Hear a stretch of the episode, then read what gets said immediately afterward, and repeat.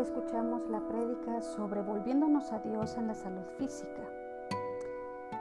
Y pensando un poco, vino a mi mente el pasaje de Lucas 11:34 que dice, la lámpara del cuerpo es el ojo. Cuando tu ojo es bueno, también todo tu cuerpo está lleno de luz. Pero cuando tu ojo es maligno, también tu cuerpo está en tinieblas.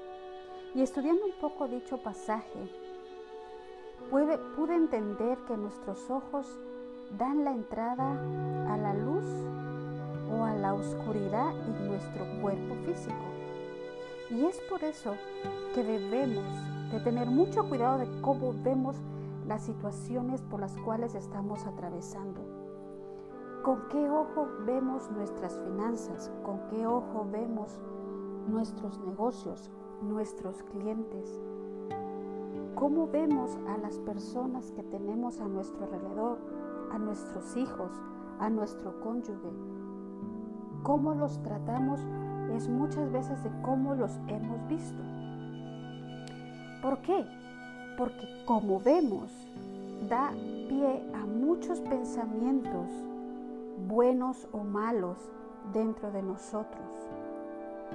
Y al final de esa cadena de pensamientos, van trayendo luz a nuestro cuerpo físico o van trayendo oscuridad a nuestro cuerpo físico. Y esa oscuridad poco a poco se va convirtiendo en enfermedad. Quizá hoy no estamos como queremos estar, pero nosotros debemos de enseñarles a nuestros ojos que deben de ver, ver para tener fe, ver para tener esperanza, ver para poder confiar en Dios. Porque sabemos que todo lo que nuestros ojos ven hoy por hoy, todo lo que nuestros sentidos nos dicen hoy por hoy, es temporal.